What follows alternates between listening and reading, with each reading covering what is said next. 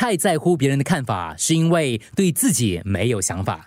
一天一物，问你啊，到现在你还会为了别人无心或有意的一句话而耿耿于怀吗？甚至更严重一点，你还会为多年前别人对你当面讲过的，或者在背后说过你的一些话，至今心中还是有刺？不值得啊！通常是说者无心，听者有意。即使那些人讲话的当时确实有点刺痛你，但他们应该万万没有想到，竟然可以把你伤得这么的彻底。只是你到现在竟然还没有想通，其实你是在气你自己，你气自己为什么那么脆弱，被别人一句话、一些话伤得那么深、那么久。年轻的时候，难免有些在朋友之间传来传去的流言，只要当中的一些只字片语跟你有关的，你都有一种无辜被流弹打到的委屈。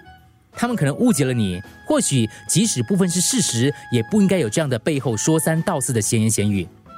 假设这个人是你最在意的对象，或许你们之间还有一些值得努力、理解跟沟通的空间，你可以试着去打开心结。但是如果这个人根本对你来说是无关紧要的对象，他的几句闲言闲语竟然困住你这么久，不是很不值得吗？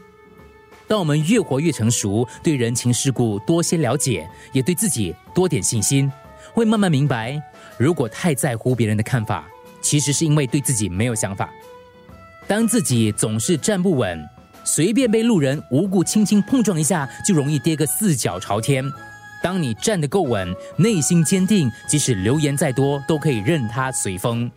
所以，面对批评或误解的时候，这八个字：有则改之，无则加勉。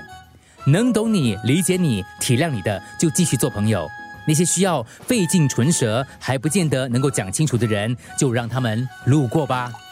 一天一物。